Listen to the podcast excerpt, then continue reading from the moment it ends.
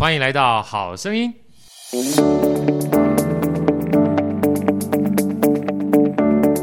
好，我是好系列好哥。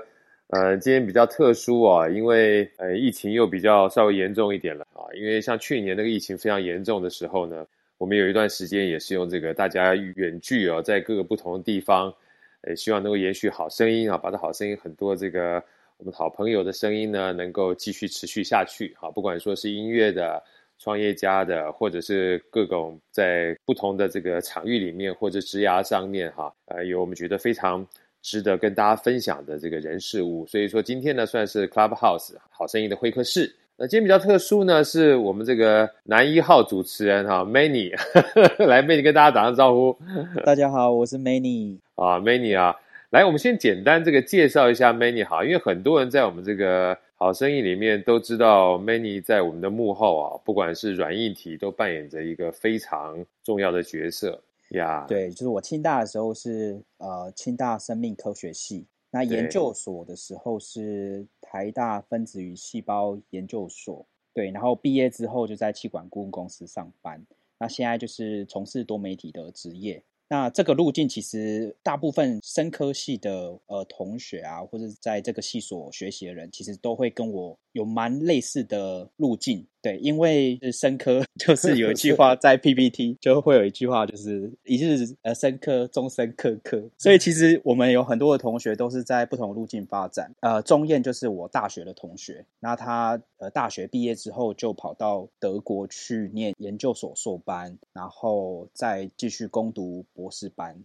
那他的路径也是蛮特别的，所以呢，想跟大家分享他的一些职涯的故事，这样子。好，OK，好，我们今天很难得的机会哈，先听到了我们这个好声音的，我们讲说四人帮里面的团队的 Manny 啊，才知道他原来清大跟台大，先不要讲其他，光听这两所大学就是宇宙无敌的学霸型的，再加上是生命科学啊，你就知道这个。呃，来头不小啊！不要以为说我们这个做好声音都是跟 pocket 相关的，其实是学霸啊。那今天呢，我们这位学霸要介绍他另外一位学霸的同学，因为反而只要在他们这一个圈子里面，其实我都觉得是各个领域里面都非常厉害的人啊。让我们用郑重的这个热烈的掌声来欢迎我们今天的特别来宾吴宗彦，宗彦来跟大家打声招呼。各位来宾大家好 啊，谢谢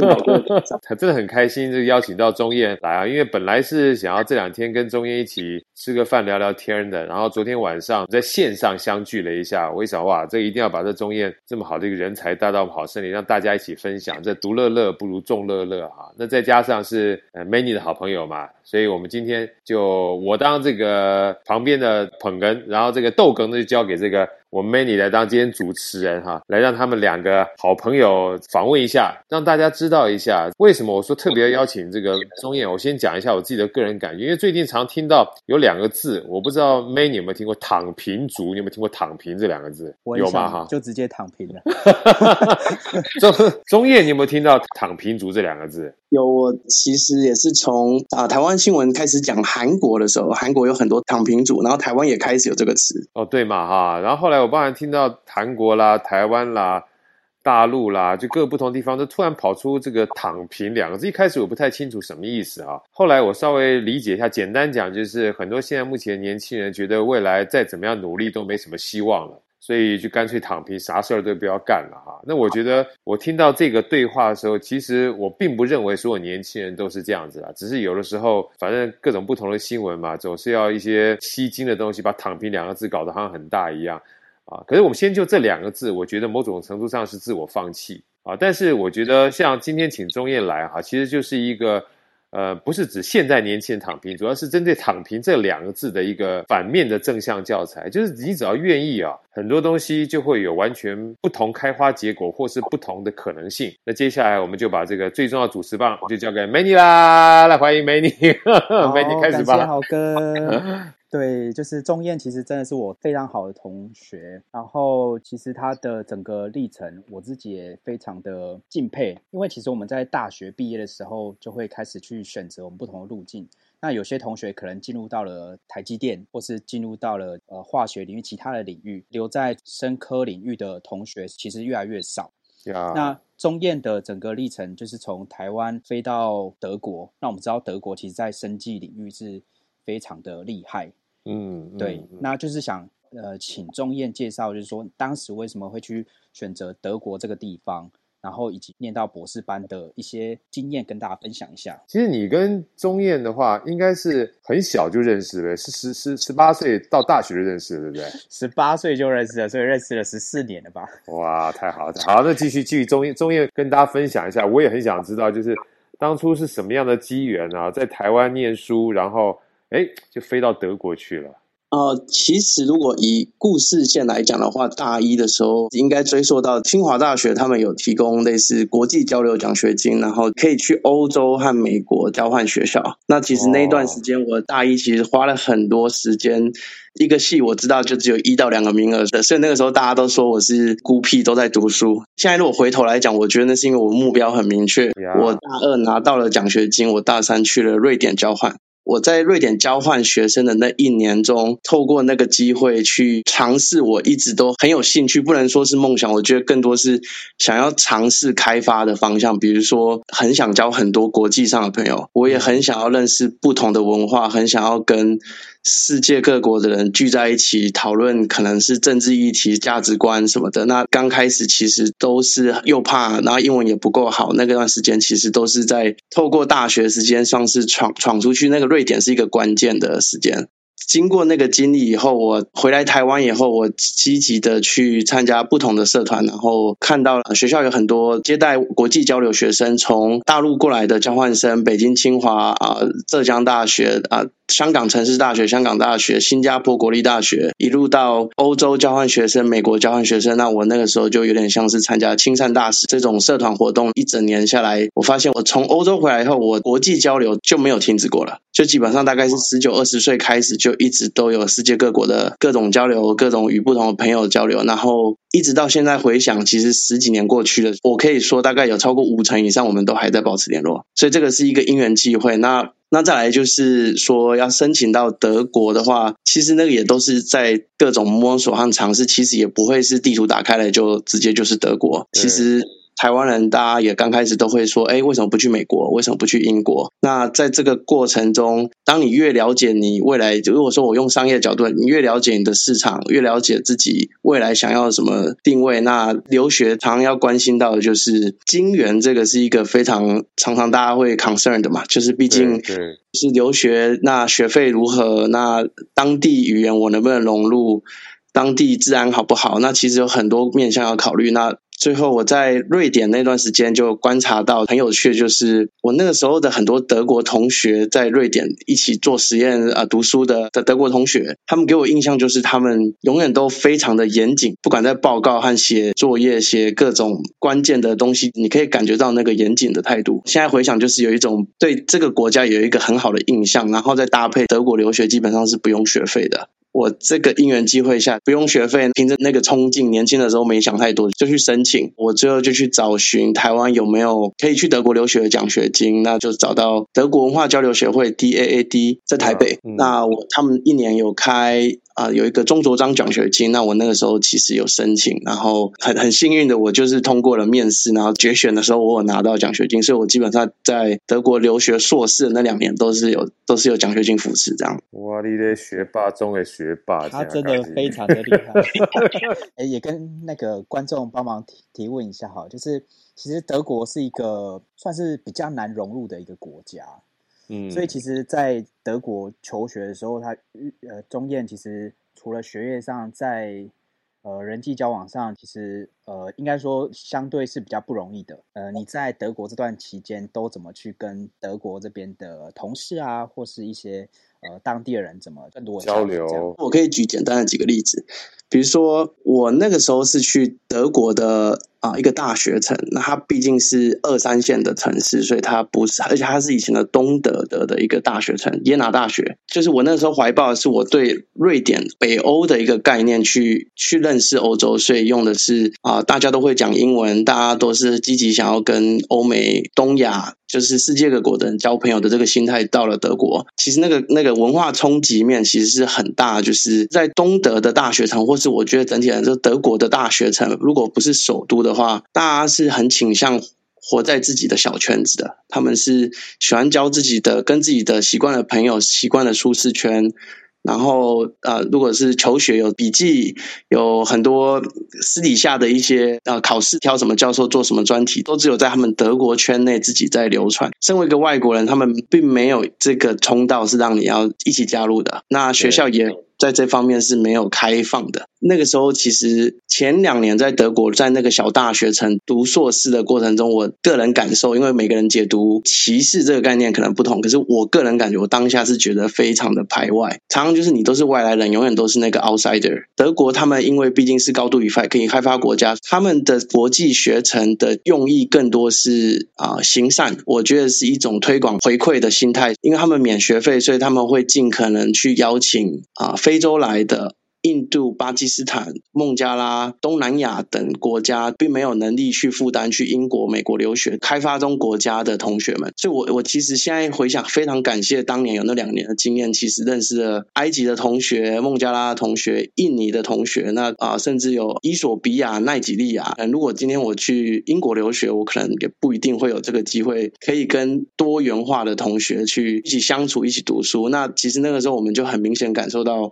我们就是一群德国回馈的态度去对待国际学生，他们没有觉得他们是一种寻找国际人才，我觉得是一种回馈角，这有点像是德国政府在看，有就是二战后他们在回馈反思，那他们很多都是就是他们的难民政策也是也刚好，因为我我进去德国那段时间就是他们那个叙利亚难民的那段时间的那个政策是相符的。身为一个外国人在那边留学的一个小大学城，给他们的感觉就是，我觉得天天就是，我觉得有一种被怜悯的感觉。那个那个态度会让我有时候年纪轻轻的我会觉得，哎，我也是清大的啊，我台湾也其实经济能力也不错啊，为什么会到这边大家都有一种，你有用过这个仪器吗？你会操作这个吗？你在台湾有看过这个吗？就是那个时候会吓到，就是发现原来我被当作是这个角度的的留学生。那他们的目标其实是希望我一路透过德国留学这个概念，慢慢的去改善我们的环境，然后最后我们就回馈世界。这个这个是一个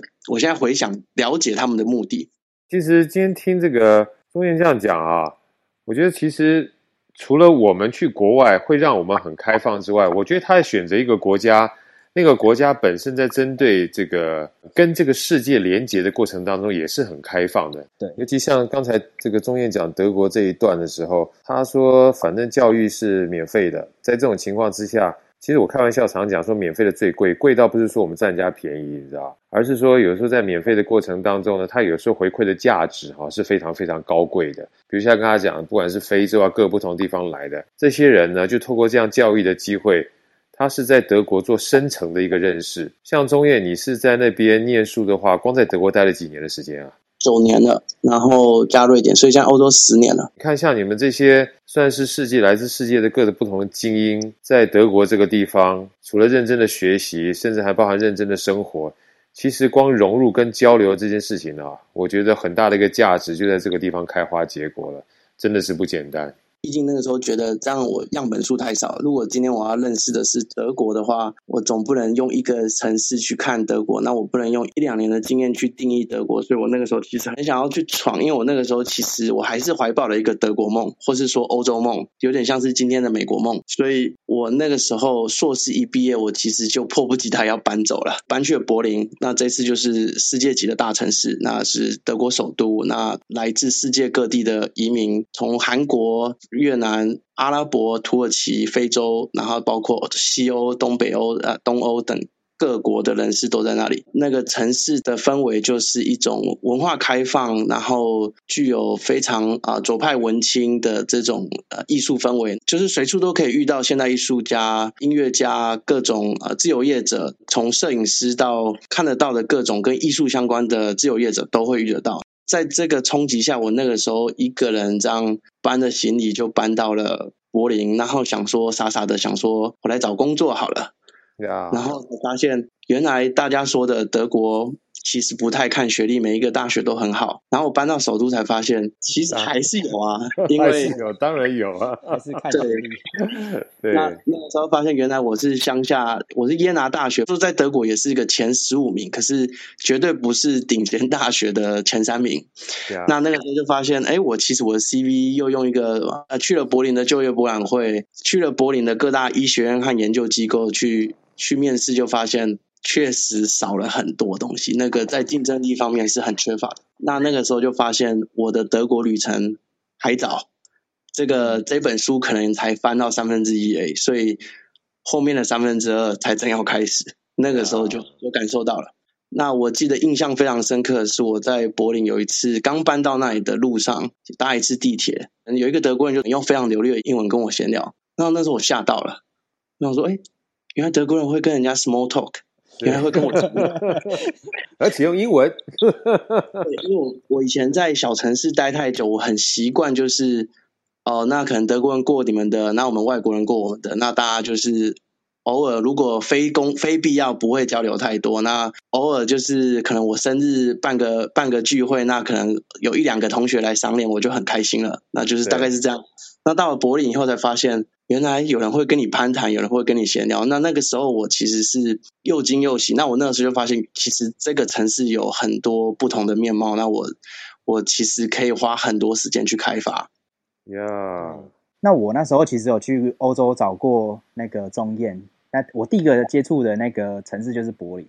对，因为那时候钟燕已经在柏林居住，然后那时候在找工作。呃，我听钟燕说。那个在德国生技业基本上都是要博士学位才有办法进入到他们的一些研究机构，所以可以想当然而就是硕士毕业其实真的是没有办法找到一个比较理想的呃工作，所以那时候钟燕才继续接着博士的学位。你那时候怎么选择了这个这个 degree？那说到这一部分，其实。这我就可以点到几个东西，就是说，其实，在如果像求职生涯的很多台湾人在留学，其实台湾过去二三十年、四五十年来，很多人都出去留学，到德国留学的也不止我，其实几十万人、几百万人都接近了。那其实大家都有遇到一个问题，在求学生涯或是在以啊投资在教育方面，这个这个角度是。我该继续下去呢，还是停损点呢？还是我该回台湾呢？还是其实亚洲有大好机会，我该回去呢？其实这个问题是每天都在我们脑海中一直在。我要不要放弃呢？我要持续吗？我要再继续拼到底吗？这个问题是一直出现在自己的大脑。那我现在回想的话，我觉得是那个意志力一直在支持我，一直想要找方法，想要留下来。我一直觉得我。认识德国、认识欧洲还不够多，所以我想要花时间，我想要活下来，想要留下来。而且在德国的话，你硕士毕业，如果你成功找到工作，也缴完税啊，缴、缴完两年，是可以拿到永久居留权的。那那个时候其实都是一个奋斗的目标。所以我那个时候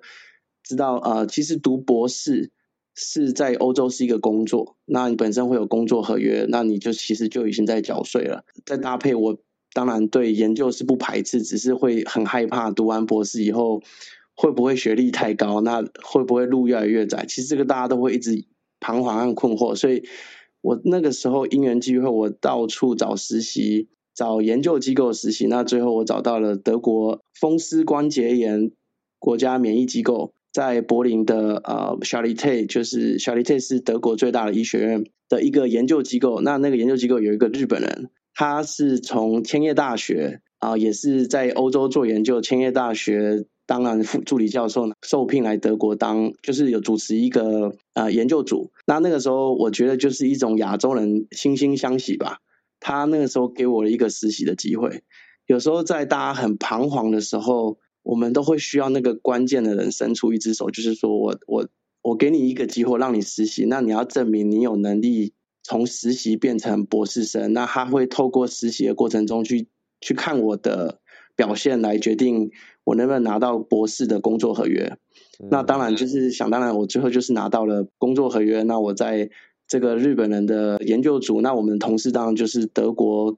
啊，基本上是世界各国德国、日本人都有。那我在那边读了五年的博士，然后在啊 T 细胞免疫科学，那刚好 T 细胞、B 细胞这个就刚好都。碰扯到我们现在的疫情，从疫苗开发到如何免疫反应、抗体、T 细胞、那 B 细胞这些东西，其实疫情过后，台湾人都已经快变基本的生命科学家了。对对对，所以所以我刚好就是这个领域的，就是五年后的的我，刚好我碰到了这个全球的疫情灾难，那我就刚好也刚好现在这个工作是贡献所学这样。请教一下那个宗彦。所以说，你刚刚说一段哈，郝哥不是很理解。说在德国的话，其实，在博士阶段，其实已经就算算工作了，是吗？对对，他本身是一个啊、如果说今天一个教授他申请到类似德国国科会，就比如说台湾的国科会的研究研究的那个 funding 那个研究的资源资金来主持一个研究项目的话，他就会有可以聘一到两个博士生。那那个博士生未来三到五年的研究。从研究经费到每个月的薪水，都是都是有有 cover 的，所以我们都是等于是我们是签了一个工作的合同，然后是可以就开始上班了。那这个对很多现在在德国留学的，我不管是清大或是来自台湾各地留学，或者是我国际上的朋友，其实大家都是这是很有诱因的，在欧盟这个领域，大家是很有诱因，都是来德国或是去比利时、去荷兰、去北欧留学。然后这些国家为了要留住博士级的人才，我们基本上像我是读完博士，呃，还博士博士还没毕业，我已经缴超过两年的税了。那我们那个时候就可以申请永久居留权了。那基本上就是换句话说，就是绿卡嘛，就是欧盟的绿卡。哦，所以说，其实，在德国念到博士这个位阶的时候，其实你不仅是纯念书，你事实上是边念书，也事实上边接触职场了，对啊，可以这么说吗？没错，没错。那、oh. 那这在不得就是现在就说到这个，我就会提到说，其实，在德国教我最多的是，绝对是如何谋生。那我谋生这句话，我要我要说的更更精准一点，是说如何找资源。那从德国教授他们因为了做研究，每天都要申请经费。其实到了后来博士生，我也要自己写一些研究资源，我申请了。我同时拿了德国的奖学金，德国的呃就是工作合约，我也拿到台湾教育部的啊、就是呃海外留学奖学金，我额外又申请了一笔，然后我又去啊、申请不同的在柏林的学术和促进产学产学交流的各种啊、一些，我们应该这么说，应该就是学生团体的这种国家扶持的学生团体的活动，那那个都有。不同程度的奖学金，那现在这个目的就是希望我们除了读书以外，除了做研究以外，要尽可能培养第二专长，还有软实力。那我我当我怎么说，钱都到位了，我三个奖学金手上有三个奖学金，我就可以除了付房租、吃饭、做研究以外，我剩下的的周末时间、晚上时间，我其实都花很多时间在。在经营软实力这部分，那再来就是刚刚他提到的沟通能力、短时间跟欧洲人融入的能力。那我我后来发现，我其实用时间持久战在欧洲这样一待一待了，可能前三年很挫折，没办法融入当地。到后来第四年、第五年、第六年，我甚至是参加各种啊啊国际会议、各种啊训练，或是在各种社交活动。我可以在一个晚餐的时间内，就跟来自或是欧洲各国或德国人，就可以达到很快的在文化和价值观上面的共鸣。那太棒了！这个对我来讲是，我后来发现，原来我后天习得了这个能力。我不觉得这是天生的，这是后天培养出来的。是我在短时间内可以跟欧洲人快速融入、快速结交朋友，那是可以长期保持联络的。那这个就衍生到后来我。博士毕业接近毕业的时候，就我昨天有呃简单提到跟你们闲聊的时候，就是说，其实在这几年，博士从二十年前的全球可能只有两千名的生技博士，到现在可能接近两万名了。每年毕业生，那其实产业和教授缺，教授缺并没有成长十倍，业界的公司聘募的人才也没有成长十倍。可能一倍两倍就很多了，所以那代表我们，我其实看到我很多研究机构上的同学都发现，其实身为一个外国人，如果当你还没有永久居留之前，你你永远你在融入当地和很多细节还有人脉的方面，其实如果都没有建立的话，要找到工作，要找到一个在当地的工作，基本上是非常有挑战的。那我们有看到以后，我透过我刚刚提到的三个研究、三个奖学金的概念，我去我帮自己安排了一个课外的自学的 MBA 课程，所以基本上从啊，荷兰自由柏林大学啊，荷兰自由大学的啊，生技财经课程到啊，各种生技产业链会碰到的 GMP 课程，我参加各种创业竞赛，然后啊，就是学习怎么去以自己为品牌，自己去去包装自己的 CV，自己的基本上把自己当做一个，我就是要创业，我就是一个除了。博士以外，我未来就是期许自己要创业，要成为一个，我要我要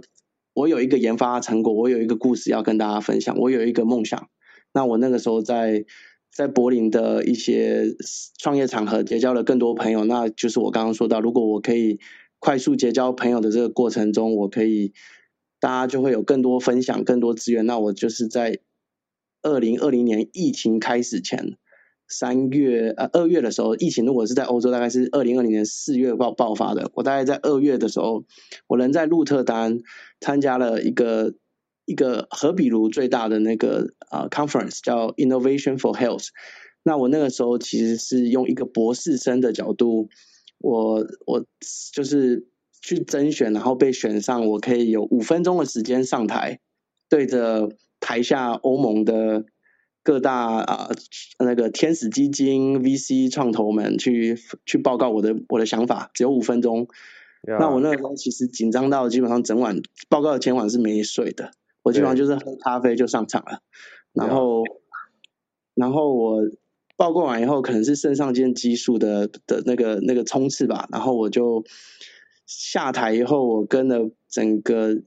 花了大概六个小时的时间，完全没有停。我跟了。十间荷兰公司、欧洲的公司的公司的商务开发部门的人聊天，然后接啊交换联络方式，然后在这方面其实花了很多时间去认识他们的，他们公司的未来向往是什么？那他们是如何扶持创业家的？那其实在这个过程中，我透过我想要创业这个这个理念、这个 vision、这个这个视野。去去吸引注意力，那其实我当然最终目的不一定是要创业，因为我知道创业需要很多天时地利人和，有时候某些东西还没到位，是不可能说马上就可以一次到位的。所以我那个时候是非常不介意直接先进入啊啊生技创投领域啊生生生技欧洲的生技啊融资创投全球募资这个领域的的的分析师的的 consulting 就是顾问业。那我就是在刚刚我说的，我一系列的准备，同时间，然后我同时间在二零二零年也把博士完成，所以基本上我有，我基本上大概那个二零一九、二零、二零二一这三年，大概会有持续快两年的时间，可能都是一周工作七十个小时吧，所以就是，就是就是为了要，对，就是为了要为了要同时完成两件事情，同时博士学历加上加上。商业的自己自学的 MBA 的课程，那基本上各种的各种自己当做自己一个品牌去包装，去去行销自己，然后最后在二零二零年的年中，我之前认识的其中一个会议上认识的其中一个商业上的人士，他们就现在就是我的同事。那他们在招募国际，就是要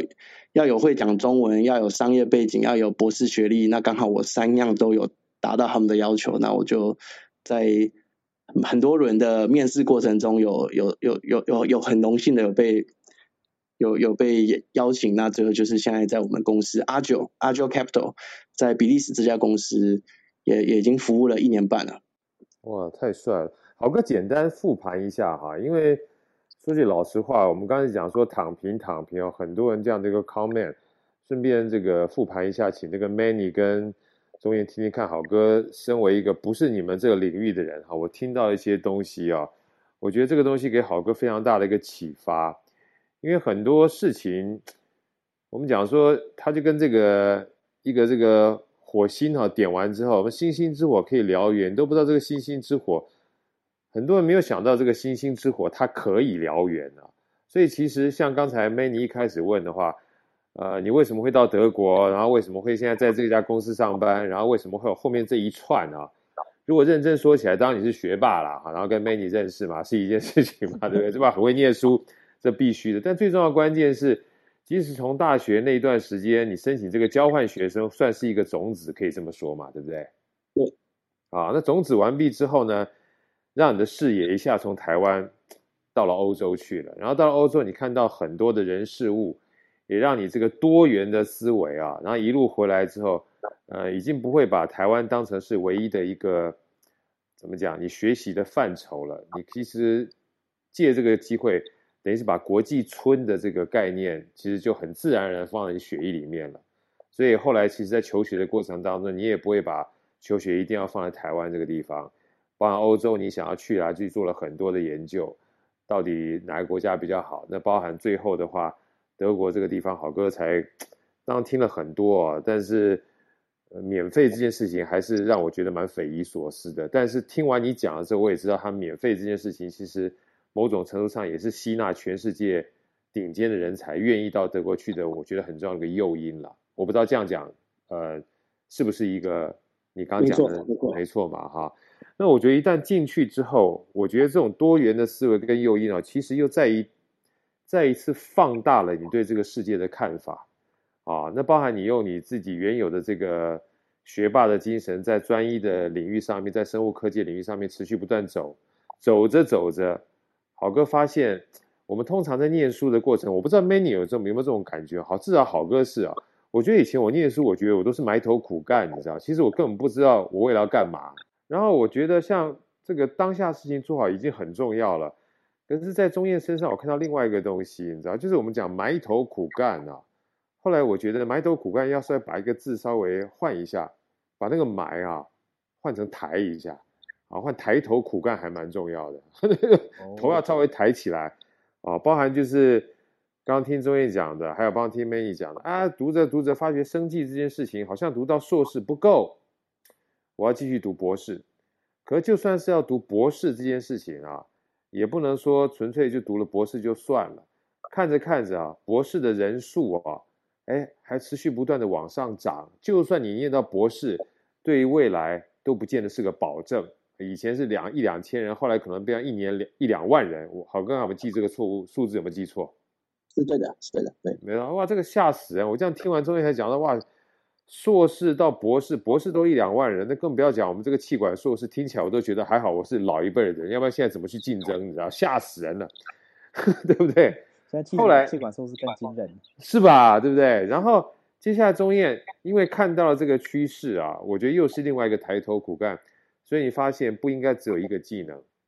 啊，你应该在这样的技能之下再多一个所谓商业嗅觉。我觉得后面的努力啊，我觉得都是因为你看到了你直接去做，所以包含自己学商学啦，然后自己在这个上面的话，就是两条腿走路啊，所以既有商学。又有生物科技这两个东西呢，你都把它做到非常好的情况之下，包含这五分钟的演讲，让世界一流的公司跟企业人看到你。其实我觉得在整个过程当中，有一个底层非常重要的关键是从埋头苦干到抬头苦干。最重要是，我觉得中谚，你是不是自己本身啊，就是在看待外界的过程当中。你其实蛮呃，英文叫 alert，就是非常警觉。我不知道你是不是这样的一个特性在？对对，我我如果是放在啊、呃、心理层面，大家就是说我很 sensitive，很敏感。那其实很敏感。在商业上就是有机机灵，就是说 alert 嘛，就是我很有敏灵敏度，我有那个随时要去思考我现在做的是不是对的。那其实我后来就发现，其实这就是商业上所谓的策略性的。Planning 嘛，strategic planning。那我本身其实从欧洲这个过程中习得技能是如何去在策略策略规划方面，其实是是后天习得。那我自己都没有发现，原来这已经是商业上的一个技巧了。呀，所以你刚刚讲，尤其讲后天习得这件事情啊，就做着做着就不小心变成你现在很重要。如今啦，如今中谚过去所有东西都变成个养分了。所以像昨天我们跟钟燕在聊的时候，包含这个 Many 在讲啊，他以前是做生物科技的，然后到管顾，然后到摄影。呃，我觉得其实我也蛮赞同 Manny 讲的，就做好当下的每一份工作啊，其实都会是。呃，未来你不管做什么，一个很重要养分，只是在当下的时候，你并不知道未来会变成什么样子。我不知道 Manny，你你是不是也是这种这种这种感觉？因为现在比如说我拍摄影片上会遇到非常多的问题，就必须要解决它。像我在研究所的时候，也是要想办法去解决一个问题。你要想办法去找出一个问题，然后想办法去解决它。其实我觉得那个能力是没有放弃掉的。所以走过路其实不会有任何的留白。现在中燕这一份工作，除了要分析整个市场之外，还要有非常强的沟通啊，或是建立人脉这个这个能力。对，所以其实并不是说真的努力的去念书，成就就是现在的呃中燕这个这个阶段。因为我自己的观察，就是你在大学的时候会去想不同活动，然后去玩。我觉得这个真的不是说你大学真的就是要一直念书，对，或是你你研究所啊，或是什么。工作就是认真工作，还要去培养那个兴趣，跟这个跟人家呃交流这一块能力。好，我简单简单提一下，其实我觉得我大学四年其实绝对有埋头苦干的那一年，然后也觉得也有认真玩的那一年，然后有 认真认真去拓展视野的那一年。所以就是如果说你想象他有四年的话，你每年给他不同的任务，每年给他不同的，如果换句现在工作上的 KPI。那你就是好好的去去想尽办法，那一年你设定目标，你去达成你想要。那这四年后，你可能你就不会只有科学上，或是只有专业技能上，你可能就是你原本想要想要获得的那些东西都是可以。那当然这些东西现在都是后话，可是其实我那几年我也不是说我第一年就一定要干嘛，第二年其实就是。有时候就那个时候，是冥冥之中发现，今年我就是特别想要追求这个东西，我继续去把它努力。然后第三年我又换了一个方向，那最后没想到这就是一个变成一个套装组合。这是一个套装组合，听到这个感觉就是有的时候不是计划来的，就做着做着变成这个样子。但是如果你太执着，只有一个单一思维的话，你没有多元思维，就算到你面前，你也不会接收啊。所以有时候。如果你自己只躺平的话，只是自己不愿意做而已，那就有点可惜了。尤其像昨天我听到这个中叶在讲的时候，还有另外一个很有趣的现象，因为现在目前中叶你还除了德国、比利时，还常往亚洲跑嘛，对不对？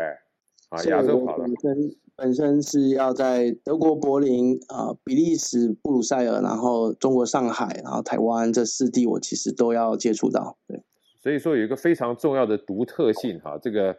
组合哈，也不是你故意的，但是不小心你就是这样的组合。第一个是生物科技，第二个呢是财经管理，甚至应该说财经气管了啊，包含投资相关的。第三个呢，你是台湾，或者是说呃会理解亚洲是非常深刻。像这个三个同时组合在一起的时候，这种人才就变得非常稀缺了，可以这么说吗？啊，没错，因为其实如果我我的我老板比利时人他们。常他们常常在呃国很多国际会议都是这样包装我，他们都是说啊、要找一个 PhD 不难啊博士啊深科博士不难，要找一个深科加商业有点难度，可是要找一个深科博士加商业再加中文有中文能力就很难了，可能全欧盟就数不出三个了。对，因为钟燕也有提到，就是说在这份工作他在德国真的很缺，可以麻烦钟燕就是分享一下现在。呃，已经进入到这间的公司，然后可以分享现在的工作一些近况，这样子。啊、呃，我如果简单呃用，就是打个比方，我现在的工作大概就是，我们是一个呃，我们是一个顾问公司，那我们本身就是说，我们是欧洲生技公司的经纪人，可以这么说。如果说棒球员有经纪人啊、艺人有工作经纪人，那呃经纪呃经纪人，那我我我们就是生技公司的经纪人。那台湾人基本上都知道 BNT，就是我们现在打的疫苗。那我们平常也会去寻找哪一家公司是欧洲的 BNT，就是下一个世界级的公司。那我们平常都会去欧洲的每一个生技园区，透过我们主管他们在当地的人脉，我们去认识、去去寻找啊。那个研究机构，全欧洲最有名的那个教授，他的下世代的下一个世代的那个研究技术，等于是说我们去找了台积电，哪一个会是下一个二二纳米、三纳米的技术的生技技术？这个比方，对，我们去找一个下一个世代的的的技术，那我们去跟他聊天，然后去了解他们教授和当地的啊、VC 啊、那个天使圈如何去。他们的未来规划，我们去聆听他们的需求，然后我们会去帮他们寻找。那你们要做亚洲或是全球商业化的未来的的蓝图是什么？那我们公司可以提供你什么？从资金面、技术面到临床试验，就是我们成为他们的大中华区或是东亚区的经纪人。所以包括帮他们安排啊，帮他们安排会议。如果是说亚洲，比如说我去年跟了。啊，台湾工研院啊主办了一个脑神经科学的研讨会，那我们就是帮我们的，我们是人家的经纪，我们帮我们的欧洲公司安排了那么几场的演讲，就是他们会出现，他们会讲，那所以包括他们的亚洲的形象，在亚洲他们技术的竞争力，帮他们做竞争力报告，帮他们寻找投资人，帮他们寻找啊律师团队，因为毕竟你只要讨论到国际上的。科技国际上有国际竞争力，绝对会跟产权、智慧财产权绝对是息息相关的。那你如何？你的你的智慧财产权有到位吗？那如果没有到位的话，我们可以，我们合伙的，我们合作上的呃法律事务所有谁？谁可以帮你们调整你们的国际上的的的那个叫智慧财产权的竞争力？就是基本上包山包海的，从募资到找人才、找团队、找到。到找寻求合作，那与比如说，如果与中国大陆的生技公司的合作，那我再回到刚刚举例说，台湾人都有听过 BNT 跟上海复星，因为之前其实网络上炒的炒得非常沸沸扬扬。那那其实啊，上海复星也是我们平常的客户之一，所以我们平常也要帮上海复星再去寻找欧洲哪些有竞争力的下一个世代的的。的技术，所以其实这在全球上，其实大家都非常有兴趣去找寻有有有有竞争力的下一个世代的技术，其实都是非常的，有点像是市场上被埋没的珠宝，其实大家都想要去找。那所以我们有点像是我们我们有能力去找寻这些技术，也有能力去帮他们做全球推广。Yeah. 所以这就是欧洲他们在过去几百年下来累积下来的那个研究能量。那总会需要有一些顾问公司去帮他们做推广，大概是这个概念。Excellent！哇，就是其实我自己听到中燕现在的工作，我也会很想就是听听看好哥的呃一些想法，就是说在这种呃德国跟亚洲技术媒合，还有就是之前呃可能好哥在亚洲这边经验的差异，对，就是我我不知道好哥这边有没有什么像这样的想法。应该这样讲啊，我觉得其实我今天这个钟燕他跟大家分享的啊，因为他本身到到欧洲嘛，其实从他高中开呃从大学开始就一连串啊，就是接触国际的人事物，所以他不会把接触国际的人事物当成是一个很大的坎儿，你知道吗？有的时候我最近常喜欢跟大家讲，我们最怕就是我们不知道我们不知道什么东西。嗯，当你知道你啊这些东西不知道的时候，就像中谚啊觉得这个。呃，硕士不够，呃，硕士不够，要在博士的时候，他知道啊，他博士需要在，他就跑去念博士了。念了博士之后，发现，嗯，只有生技不够啊，他又再往前走。所以，其实包含像好哥那时候在中国大陆工作，那我就来自于很多其他世界国家的人啊，跟我们一起工作的时候，你就发觉，哦，原来有各种不同国家想法是跟你不一样的。这时候，你才会重新检视。我们是不是可以有多元的思维？所以好哥只有呃一个最简单的看法，呃，与其躺平啊，倒不如呃出去走走啊。你只要出去走走的话，你就有机会看看不同的花花世界。那不管怎么样，晒晒太阳啊，吹吹风啊，总比在家里闷着哈、啊、会来得好得多。这就是好哥一个简单的建议。最近要在家里躺平了，躺两三天就好了，不要躺太久，三加四了。好，那其实我自己也蛮好奇的，就是因为这两年都是疫情的关系。那像你们在不管是，哎，这这这不知道方不方便问呢？就是接呃跟疫情相关一些技术啊，或是呃接触的一些公司，有没有什么比较有趣的？呃呃，绝对有，因为我平常会碰触到的，像呃，可以可以透露的就透露哦，可以，当然可以，当然可以，因为因为这个这些都是有些都对对，我我我举个例，比如说啊、呃，现现在因为啊莫莫德纳跟 BNT 用的都是 mRNA 技术为导向，那其实也就是因为 BNT 跟莫德纳让全球知道原来 mRNA 是可以运用的，因为以前大家会怕市场是不太接受的，那自从疫苗以后。现在变成是一个 RNA 的时代，那现在在全球的公司都在寻找 RNA 的相关技术，所以 RNA 不会只有 mRNA。那如果现在讲比较生技专业一点，就是从 microRNA、A，然后 siRNA 到 RNA-A，就是那个 A 就是 activation。所以这些东西现在都是在欧盟都有很多都是他们具代表性的。就是可能全球除了美国以外，再就是欧洲了。这这些技术可能全欧洲、全世界只有三个三间公司在做，可能一家在欧洲，两家在美国。那这些就是比较标杆性的技术，就变成是现在是非常火红的。那这些这些技术的就会创造出下一个世代的癌症疫苗、癌症疗法，到啊、我们平常的自体免疫疾病啊、那个多发性硬化症，那到。到很多我们的关节炎哦，眼科疾病、黄斑部病变，其实基本上一系列的东西都会运用到这些新的技术，会慢慢的调整，会慢慢的进化。所以其实我我在这个工作，我可以我有点像是坐在一个呃那个那直升机坐在上面，在看下面的整个欧盟。所以我不是只有这样看德国，我看我是从英国看到，从英国爱尔兰看到看到乌克兰。呃，那个，然后南部可能看到意大利、西班牙，然后到丹麦、芬兰都可以看，就是所有的研究公司的技术，然后他们跟美国的的竞争力的全球的定位，一直一路到那他们在亚洲的竞争力，那亚洲有多少公司愿意跟他们合作，这些东西都是可以，就是随时我都可以抓，就可以感受到这个产业的最前线，产在生技产业的技术端的的那个叫什么潮流。我我我们基本上已经看到比比很多人都还快，就看到一个潮流。那我甚至都可以写一些报告，我甚至都会啊，在未未来这一年，我可能都会写一些报告。那我们我们有一些会公开在在 LinkedIn 领英上面，就是算是跟大家，就是跟产业是，就是算是在跟产业分享，说我们在这个产业潮流上看到的一些一些新的方向，这样。